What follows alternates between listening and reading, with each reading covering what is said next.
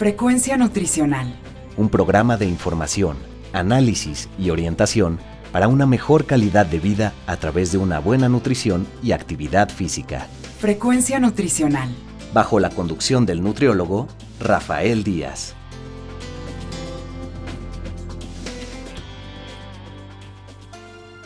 Hola amigas y amigos, les saluda Rafael Díaz García. Ya estamos en su programa Frecuencia Nutricional, un programa de la Universidad Autónoma Metropolitana, Unidad Xochimilco, para Radio 94.1 FM. Antes de cualquier otra cosa, quiero agradecer a todos los que durante estos días nos han seguido en nuestra página web y se han puesto en contacto con nosotros vía correo electrónico, Facebook y Twitter, ahora X. Sus comentarios y sugerencias son muy importantes para todos los que hacemos este programa. Recuerden que Frecuencia Nutricional es un programa hecho por personal docente, investigadores de la licenciatura en Nutrición Humana de la UAM Xochimilco para todos ustedes, y el cual tiene como objetivo informar, analizar y orientar en los diferentes temas relacionados con la alimentación y la nutrición. El día de hoy contamos con la presencia aquí en el estudio de One Radio del doctor Juan Manuel Vargas. Él es egresado de la Facultad de Medicina Veterinaria de la UNAM, donde también realizó sus estudios de maestría y posteriormente obtuvo el grado de doctor en ciencias por el Colegio de Postgraduados.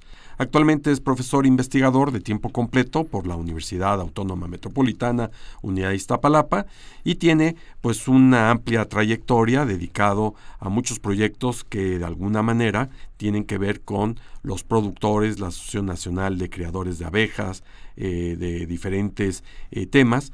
Y hoy vamos a platicar sobre un tema muy interesante que tiene que ver sobre las mieles diferenciadas. Eh, doctor, bienvenido a Frecuencia Nutricional. Buenos días, muchas gracias, gracias por la invitación. Ya, pues ¿por qué no empezamos? ¿Qué es esto de mieles diferenciadas? La tendencia mundial, y México no se está quedando atrás, es en lograr entender las diferentes características de los distintos productos de origen animal y entender cómo estas diferencias, tanto organoléptica como nutricionales, pues inciden en la aceptación del público. En ese sentido, México al día de hoy no cuenta con una diferenciación de mieles, es decir, para México y para el mundo las mieles mexicanas o la miel mexicana es una sola, hablando en términos oficiales, lo cual pues, nos coloca en una gran desventaja al no tener o no conocer la importancia de la diferenciación de estas mieles. Entonces, en este campo, diversos grupos de productores, de académicos, de empresarios, están empujando muy fuertemente para que se logren distinguir estas diferencias en las mieles, dependiendo de la región, de la época del año, del tipo de abejas que están involucradas, etcétera, etcétera, para que entonces se le dé un justo reconocimiento a estas características especiales de cada miel. Entonces, eso sería la diferencia, mieles diferenciadas. ¿Y cuáles son estos diferentes tipos de mieles? O sea, ¿hay algún nombre en específico para cada una? ¿Y qué características las hacen diferentes una de la otra? Claro. De entrada, las mieles pueden ser categorizadas, digamos, por el tipo de flora de la que provienen las mieles que vienen básicamente de un solo tipo de flor, un poco hay más del 50%, son las denominadas mieles monoflorales. Eso significa que por lo menos en el 51% de su composición están hechas a base de un tipo de flor. Después vienen las biflorales, que serían dos especies florísticas, y las multiflorales, que están hechas por tres o más tipos de flores. Ahora, ¿cuál es la importancia o dónde radica la trascendencia de esto? Que las diferentes flores, a través del el polen y a través del néctar que generan, pues le van a conceder diferentes propiedades, sobre todo nutricionales, a las mieles nutricionales y evidentemente organolépticas, diferente sabor, color, consistencia, aroma, etc. Entonces, cuando nosotros logramos entender y sobre todo garantizar no, no me gustaría todavía utilizar la palabra eh, certificar, pero sí garantizar por lo menos ahorita que una miel es proveniente de o contiene uno, dos o tres tipos de flores, eso nos va a, a generar la certeza de que es una miel con ciertas características. Entonces, si entendemos que las diferentes especies florales determinan el tipo de miel y esta a su vez entonces diferentes características nutricionales, podemos entender o podemos suponer que los beneficios a la salud humana van a ser distintos dependiendo de este origen. Y no solamente es la flor, sino la época del año en que es cosechada, el origen geográfico, y entonces cuando nosotros conocemos a la perfección de dónde viene esta miel, podemos entender ahora sus diferentes propiedades. ¿Y las abejas no hacen una diferencia en el tipo de miel también? Ese es uno de los temas más importantes que nuestro grupo de trabajo. Yo estoy adscrito, como ya lo dijiste, a la Universidad Autónoma Metropolitana en la unidad de Iztapalapa y dentro de la, unidad hay un grupo de investigadores, un área de investigación que se llama Área de Sistemas de Producción Agropecuarios y en esta área nosotros estudiamos los fenómenos productivos, digámoslo así, desde el punto de vista social, productivo, o técnico, económico, etcétera. Nosotros llevamos más de 10 años trabajando con la Asociación Nacional de Criadores de Abejas Reina y Núcleo. Esta asociación se dedica básicamente a mejorar genéticamente las abejas. Esta asociación está reconocida por la SADER, antes SAGARPA, en la que es la única asociación en México que está validada para realizar ciertos cruzamientos y ciertas selecciones de los linajes de abejas. Los linajes en las abejas equivaldría en el ganado a hablar de las diferentes razas, ¿no? Así como hay vacas de diferentes razas que son especialistas en producir leche, en producir carne,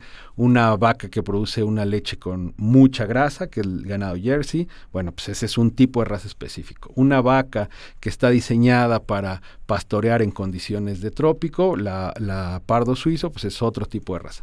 En las abejas, ese fenómeno no había sido tan estudiado a fondo, por lo menos durante los últimos 15, 20 años. La asociación lo que empezó a hacer a raíz de que tuvo el convenio con nosotros hace más de 10 años, como dije, es que empezamos a estudiar los linajes, las subespecies de abejas que están involucradas en la producción en México. Estos linajes habían sido caracterizados o estudiados a través de medidas morfométricas, es decir, a la abeja se le medían las patitas, la alita, el tórax, etcétera, y con eso se, se suponía que eran de cierto linaje o de cierta subespecie. Actualmente esas metodologías ya no son válidas, el, ambiente influye muchísimo es como si nosotros pensáramos que un mexicano que mide más de 1,75 ya no es mexicano, pues eso evidentemente no aplica, ¿no? Lo mismo sucede con las abejas, estas medidas morfométricas ya no son válidas. Entonces, ¿qué hacemos? Estudiamos el ADN de las abejas en una región muy específica para determinar qué tipo de subespecie, qué tipo, entre comillas, raza se trata. Lo que hemos encontrado es que las diferentes especies involucradas en la producción en México tienen diferente tamaño de probóscide, de lengua, de patas, de alas. ¿Y esto qué implica? Que tienen acceso a diferentes tipos de flores. Una abeja con una probóscide, con una trompa muy pequeñita, pues va a acceder a flores pequeñas. Una abeja con una probóscide muy grande va a acceder a, plantas o a flores más grandes. Por lo tanto, si accede a diferentes tipos, a diferentes recursos de flores, pues vamos a tener diferente carga de polen y de néctar en las mieles.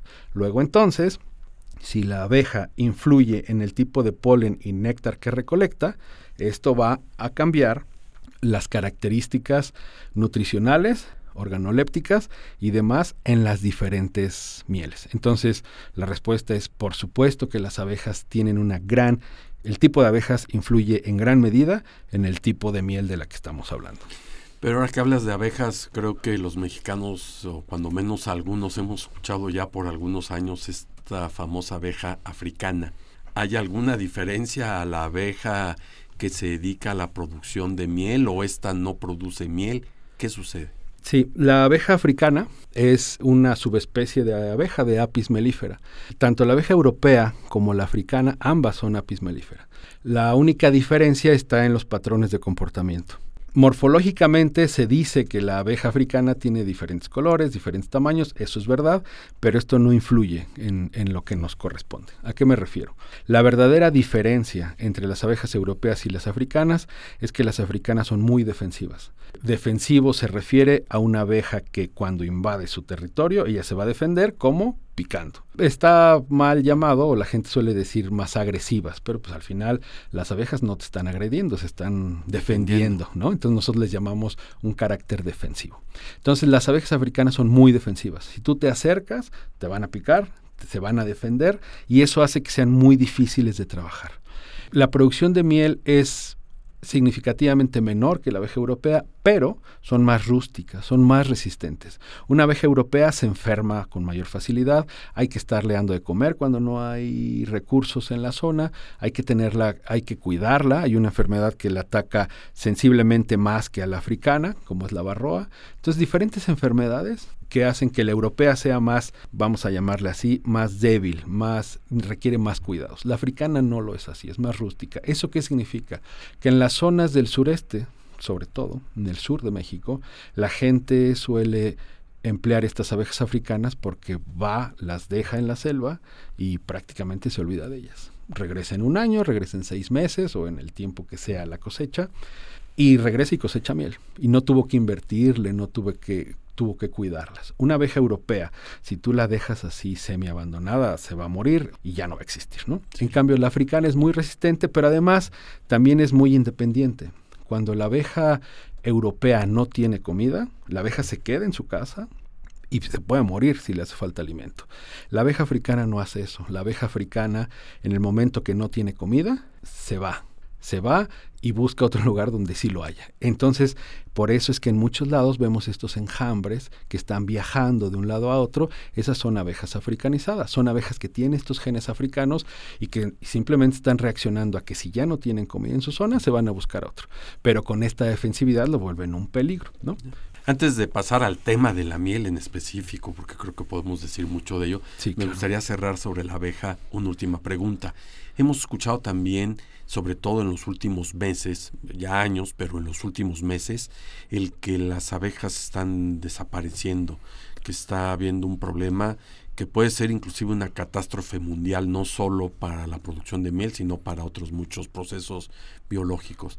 ¿Qué hay de cierto y qué está pasando? Exacto. Este fenómeno conocido como colapso de la colmena, debo decir que los productores y los investigadores y toda la gente que estamos involucrados de alguna manera con la apicultura nos ha convenido este manejo de la información ha hecho que por lo menos se ponga en la vitrina a las abejas, que se considere el daño que se le está haciendo, eso es real. Durante muchos años se desconocía por qué las abejas estaban desapareciendo. Ahora se asocia sobre todo y principalmente al uso de agroquímicos, de uso de agroquímicos indiscriminado, me gustaría mencionar. En muchas zonas de México y bueno, del, mundo entero, los agroquímicos utilizados para la industria intensiva de siembras, de árboles, de flores, de granos, eh, ocasionan muchas veces problemas secundarios en las abejas. No necesariamente los agroquímicos las van a matar, o sea, algunos agroquímicos, por supuesto que las van a eliminar, van a hacer que mueran, y otros pueden ocasionar desorientación, pueden ocasionar un lento crecimiento de la colmena, en fin, diversas situaciones que hacen que las abejas en determinado momento colapsen, la colmena colapse y desaparezca. Es un gran problema, sí, pero me gustaría matizar diciendo que en realidad desde mi punto de vista el problema no son los agroquímicos como tal, yo creo que es la regulación en México el problema que más tenemos es no regular ciertos productos. Entonces, hay productos que bien regulados pudieran tener resultados adecuados. El problema es que a veces el uso indiscriminado o las malas prácticas de manejo, o sea, lugares donde las botellas que se utilizan de los agroquímicos son las mismas que se utilizan para para darle tomar a los animales, se desechan en los ríos y hay, hay grandes problemas. Hay hay estudios que demuestran que algunos agroquímicos son capaces de viajar 20, 30 kilómetros desde el, desde el punto de aplicación. Entonces, si es cierto, si lo generalizamos, es verdad que las abejas tienen un gran problema con el uso de estos químicos. Sin embargo, la buena comunicación de los apicultores con la industria, la regulación en algunos sitios, ha hecho que el impacto sea menor. Entonces creo que el impacto cada vez se va pues si no desapareciendo, pero se va haciendo un poquito más llevadera la cosa. Pero si no tomamos medidas radicales, eh, efectivas, definitivamente sí vamos a tener, vamos a estar ante un problema de que las abejas desaparezcan como tal, ¿no? Lo cual, insisto, como dije en, un principio, pues de repente esto nos coloca en una buena posición. Cuando empezaron a salir todos estos datos de que el 80% de los productos que comemos dependen de la polinización, que gran cantidad de nuestros productos dependen de las abejas, eso es real, qué bueno que se diga, pero tampoco hay que olvidar que por lo menos México tiene una gran diversidad de polinizadores las abejas, los murciélagos, algunas moscas, algunos pájaros, son los que realmente sustentan la producción en este país. Entonces yo me gustaría que se pusiera mucho más énfasis en los polinizadores. Las abejas, por supuesto, como número uno, pero también hay otras especies en peligro que hay que ponerles mucha atención. Los murciélagos están siendo amenazados en muchos de sus hábitats. Solo no hay que perder el foco de, que hay muchos más. ¿no? Oye, y cuando Oye uno hablar de abejas, lo relaciona inmediatamente con la miel, o cuando habla uno de miel, enseguida lo relaciona con las abejas. ¿Cómo producen las abejas la miel? Las abejas básicamente llegando la época de floración, evidentemente la época de floración va a depender de qué lugar de la República estamos hablando vamos a tener diferentes épocas de floración a lo largo de todo el año en el país. No es que podamos pensar en una época de floración específica para la producción de miel, no es así. Depende de la zona, tendremos diferentes floraciones.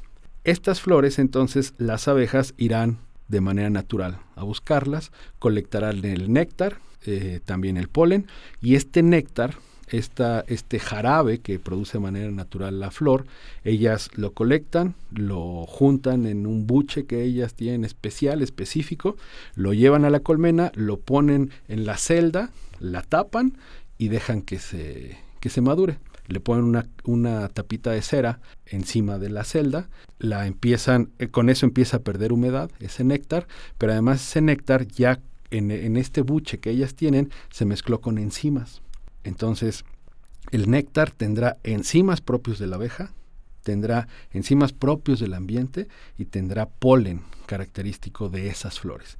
Lo que hacen que cuando empieza a madurar la miel en la celda, pues tenga muchísimas propiedades nutracéuticas benéficas para la salud porque se vuelve un proceso vivo.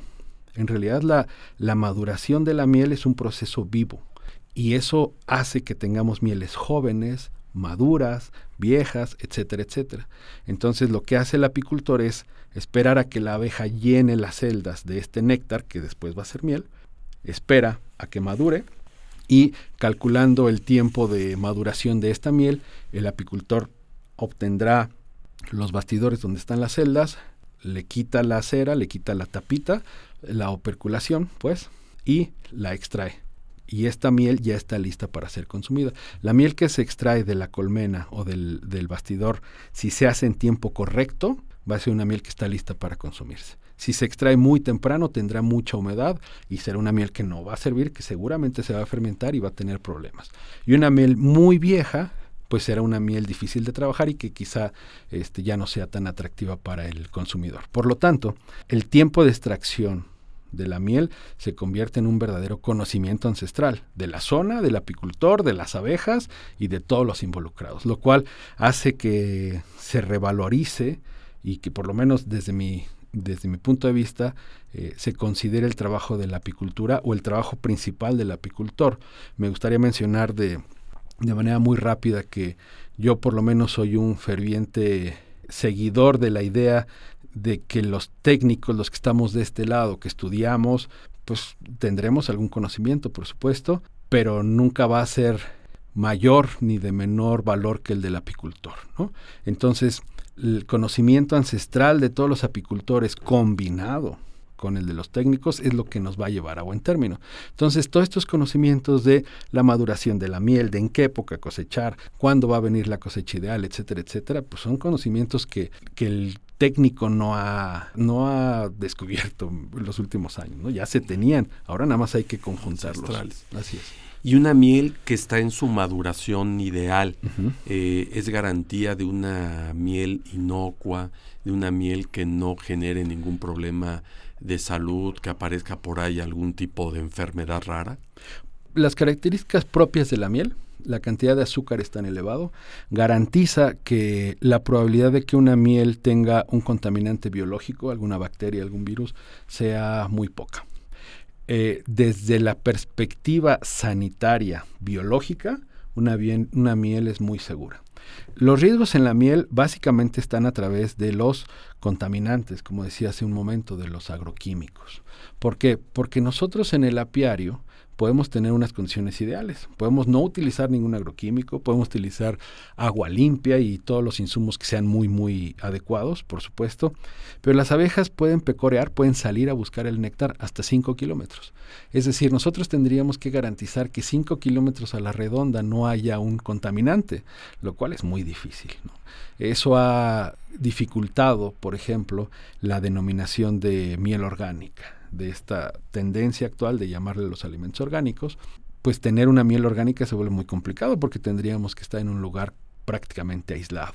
No dudo, y por supuesto que hay lugares, sobre todo en el sur de México, que tienen un aislamiento ideal para garantizar que no tenemos una contaminación. A lo que voy es, yo puedo tener unas condiciones ideales en mi producción, pero la garantía de que no está contaminada con algo la voy a tener solamente hasta el final cuando realice las pruebas de laboratorio correspondientes. Por eso es que los estándares de exportación son muy exigentes. Se buscan cantidades muy pequeñitas, nanogramos, de algún contaminante. Entonces la garantía que vamos a tener solamente es mediante un análisis de laboratorio o en su caso, pues con asociaciones y grupos productivos que tengan esta certeza de sus cadenas productivas que sean pues responsablemente o sanitariamente responsables. ¿no? Ahora ya entrando a esta materia de la miel, ¿qué es la miel? Porque todo mundo enseguida decimos, pues es un producto alto en azúcar, es un producto que tiene una buena cantidad de nutrientes. Eh, ¿Qué es? ¿Cómo la podríamos definir? La miel técnicamente o de manera muy sencilla, pues es el producto de la combinación del néctar de las flores con los componentes eh, biológicos y químicos de las abejas. Las abejas necesitan imprimirle, necesitan agregar esta cantidad enzimática y de algunos otros bioproductos que hacen que la, el néctar se transforme en miel. Pero eso, ¿qué significa? Pues si nosotros lo analizamos fríamente, pues sí podemos decir que es una sustancia rica en azúcares, ¿no? Sin embargo, no es una sustancia azucarada per se, porque no solamente tiene azúcares, sino que también tiene enzimas, vitaminas, aminoácidos y minerales, a diferencia del azúcar. El azúcar pues nos, nos provee de mucho menor o prácticamente ningún valor nutricional respecto a la miel, lo cual hace que la miel sea considerada un alimento nutracéutico. Nutracéutico entendiendo que entonces el consumo de la miel no solamente nos provee algunos nutrientes, sino también algunos beneficios para la salud. Dentro de los múltiples beneficios que se le han encontrado a la miel o que se, conoce que tiene la miel son flavonoides, aminoácidos libres, eh, minerales como el selenio, y algunas otras sustancias que proveen o que incrementan la salud del ser humano. Vitaminas. Vitaminas, vitamina A, vitamina E, vitamina K y vitamina B son de las más importantes que se han encontrado. En el caso de minerales se ha encontrado selenio, que como sabemos últimamente el selenio ha estado ligado como un antioxidante y además como un estabilizador de membranas, ¿no? Entonces, literalmente el selenio nos ayuda a envejecer menos rápido y la, la, miel tiene selenio. Aparte de estas vitaminas, algunos otros aminoácidos libres también, y sabemos que los aminoácidos son componentes específicos de proteínas que necesitamos los seres humanos, que también están contenidos en la miel, en cantidades pequeñas, por supuesto. No se nos olvide, la miel básicamente es azúcar, eso es cierto pero estos otros nutrientes de los que hablamos, sobre todo me gustaría también hablar de los flavonoides y de algunos compuestos fenólicos, que básicamente estos flavonoides y compuestos fenólicos está perfectamente documentado que son antioxidantes, antimicrobianos y últimamente se les ha encontrado también la propiedad de ser anticancerígenos. ¿no? Entonces, esta parte me gustaría sí matizarla o tomarla con un poco de reserva, porque también creo que la sociedad en general es muy dada a escuchar un término que les gusta o se les acomoda y entonces de repente viene la explosión en, en la tergiversación o malinterpretación de alguna información. ¿no? Entonces la miel tiene estas propiedades con estos compuestos, es verdad, pero de ahí a pensar o a promover a la miel, por ejemplo, como un anticancerígeno, creo que es muy arriesgado, ¿no? Pero, pero definitivamente si tienes una mayor disposición al tener o una mayor ventaja al tener estos productos bioactivos en la miel. Es decir, y ese es el lema central de nuestro grupo de trabajo, la miel no es, no es un edulcorante. La miel no sirve para, o no es la idea que la miel endulce ni el café, ni nuestra fruta, ni nuestros hot cakes. La miel es una cuestión terapéutica, es una cuestión nutricional, y que nos, nos trae muchísimos beneficios a la salud. Como tal, debemos de tratarla, de consumirla, pero sobre todo de entenderla. ¿A qué me refiero? Estos compuestos que acabo de mencionar, la mayoría de ellos son termolábiles, la mayoría de ellos se destruyen a más de 60 grados Celsius. ¿Qué implica entonces? Que si nos dejamos llevar por este conocimiento de que la miel es buena para la garganta, para la infección de garganta, y entonces pues hervimos agua, le echamos miel, la dejamos hirviendo 3, 4 minutos, ¿no? 100 grados Celsius, 120, pues le acabas de dar en la torre a todas las propiedades que tenía, ¿no? La miel es buena, sí, claro, pero menos de 60 grados Celsius. Es decir, ¿quieres tomar miel? Pues toma la directa. ¿La quieres en agua? Está bien, pero un agua no más de 60 grados Celsius, lo que implicaría que es la temperatura más o menos del baño María, ¿no? Entonces, si es un producto vivo, que yo sé que tiene ciertas propiedades, que se, que se cristaliza, que ahorita podemos hablar de la cristalización. Una miel entonces bien conservada, en un lugar fresco, cerrada, bien acondicionado el lugar para, para resguardarla y después obtenerla para nosotros consumirla no elevar la temperatura, no exponerla a los rayos del sol, etcétera, etcétera. Si yo entiendo que la miel es un producto vivo, entonces como tal la puedo consumir y saber que me va a traer esos beneficios a la salud. Pero por supuesto hay que cambiar entonces la concepción de la gente respecto a las mieles. Oye, y esto que dices de la cristalización, normalmente la miel cuando tiene ya algunos días en la alacena, y es realmente miel, porque una cuestión es lo que la uno le inventan vender en el supermercado, la miel tiende a cristalizarse. Así es. Y un método que regularmente la gente, bueno, ya ahora hay dos métodos, ¿no? Antes o antiguamente era a través del baño María, calentarla y la, miel nuevamente eh, se hacía líquida. Pero hoy en día sobre todo está el uso del microondas. ¿Qué impacto tiene esto en, la miel? El microondas definitivamente va a dañar todos los compuestos bioactivos. El, el microondas no debería de ser la primera opción para descristalizarla. A ver, entendamos primero.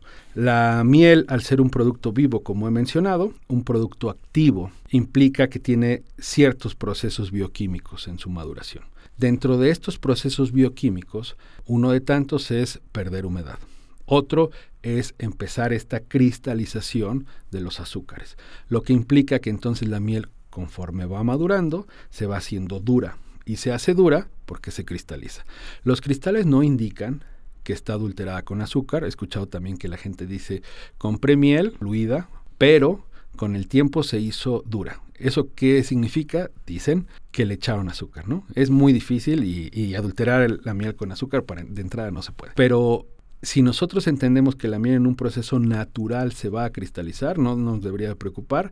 Y si la vamos a descristalizar, entonces tendría que ser justamente a través del baño María o cualquier otra temperatura menor a 60 grados. El, el simple hecho de homogenizarla, así con una cuchara, con eso podemos tener una miel espesa, ya no tan cristalizada y, bastante sencilla de comer. ¿no? También se forma una pequeña nata de, líquidos en la parte superior, lo cual tampoco tiene ningún problema ni indica ningún tipo de adulteración.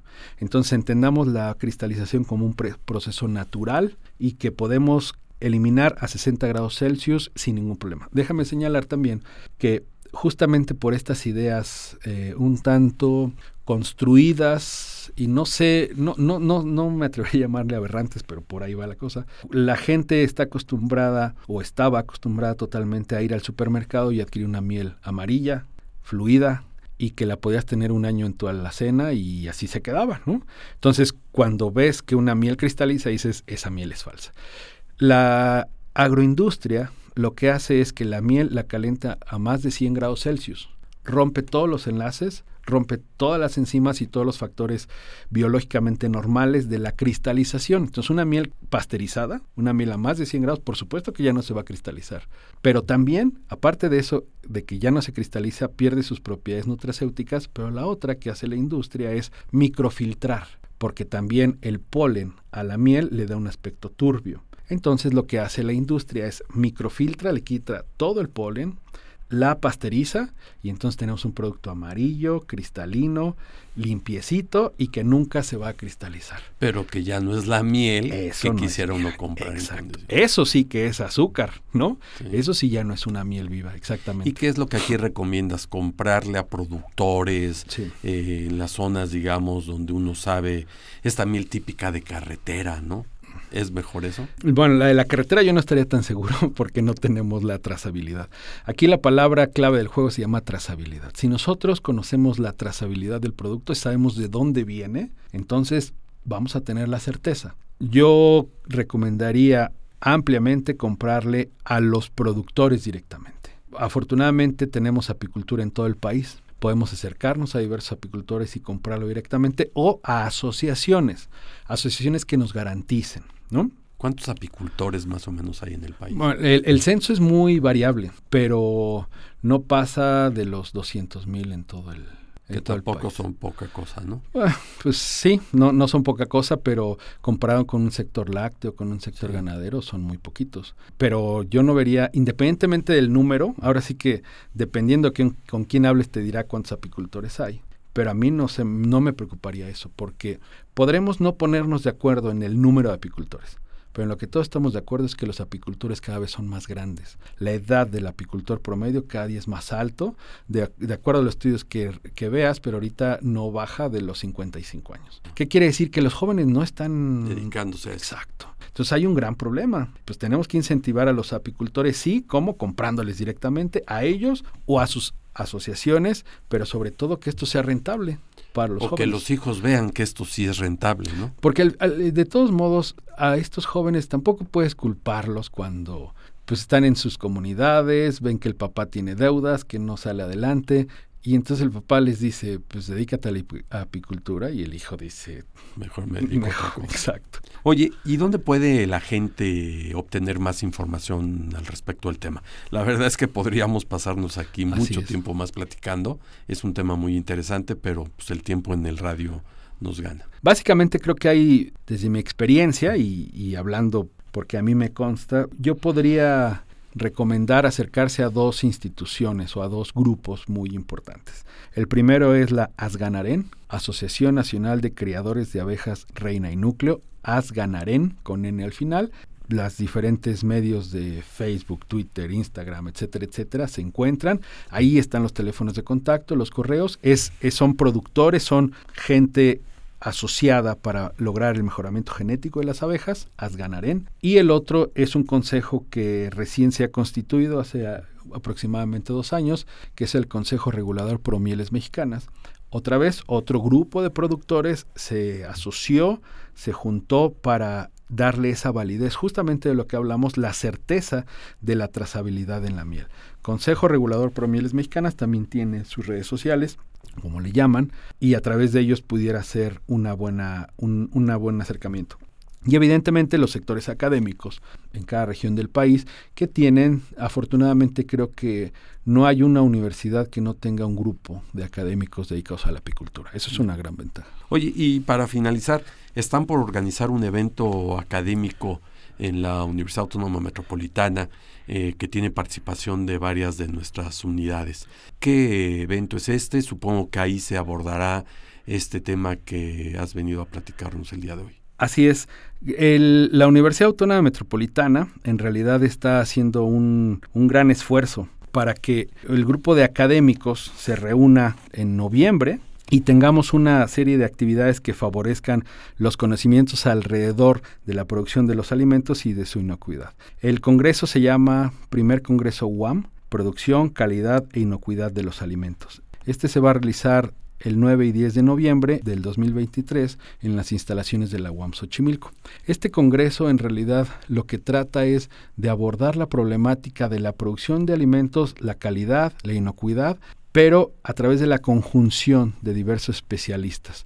No solamente es la zootecnia, sino también la ingeniería en alimentos, el cuidado del ambiente, la trazabilidad, la agroindustria, etcétera, para garantizar que entonces lo que se consuma en México tenga una calidad suficiente, pero sobre todo una inocuidad que nos garantice que no nos hagan daño lo que comemos, ¿no? Entonces este esfuerzo interunidades de la UAM creo que vale la pena apoyarlo y vale la pena seguirlo. Entonces sí invitaría a la gente que nos escucha que pudiera sumarse a este esfuerzo, ya sea como asistente o enviando los trabajos de investigación correspondientes pues ojalá que tengan mucho éxito. Gracias. En la página de las unidades de la universidad está promocionado el evento, entonces si alguna gente tiene interés, que entre a la página UAM Iztapalapa, UAM Xochimilco, UAM Coajimalpa, UAM Lerma, sé que están participando activamente. Así es. Pues la verdad es que para nosotros es un gusto el poder charlar contigo. Eh, el tema es muy interesante, pero como lo decía, el tiempo siempre nos gana. Claro, claro. Pues gracias por haber estado en No, al contrario, gracias por la invitación y, y seguiremos en comunicación. Frecuencia nutricional. Bueno, pues bien, amigos y amigas, ha estado con nosotros el doctor Juan Manuel Vargas Romero. Esperamos que haya sido del agrado de todos ustedes. Recuerden que podemos seguir en contacto a través de nuestro sitio web www.frecuencianutricional.mx, donde pueden encontrar los vínculos de Facebook, X e Instagram. Asimismo, lo pueden hacer enviándonos sus comentarios a nuestro correo electrónico frecuencianutricional@correo.xoc.1.mx. Les recuerdo que pueden escuchar todos nuestros anteriores programas en las plataformas de Miss Cloud y Spotify. Solo me resta agradecerle a Alfredo Velázquez en la producción del programa, a la doctora Norma Ramos, coordinadora de la licenciatura en nutrición humana de la UAM Xochimilco, y a todos los que hicieron posible la realización de este.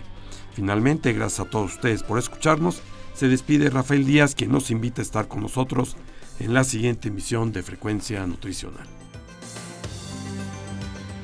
Frecuencia Nutricional. Un programa de información, análisis y orientación para una mejor calidad de vida a través de una buena nutrición y actividad física. Frecuencia Nutricional. Una producción de la Unidad Xochimilco para Guam Radio 94.1 FM.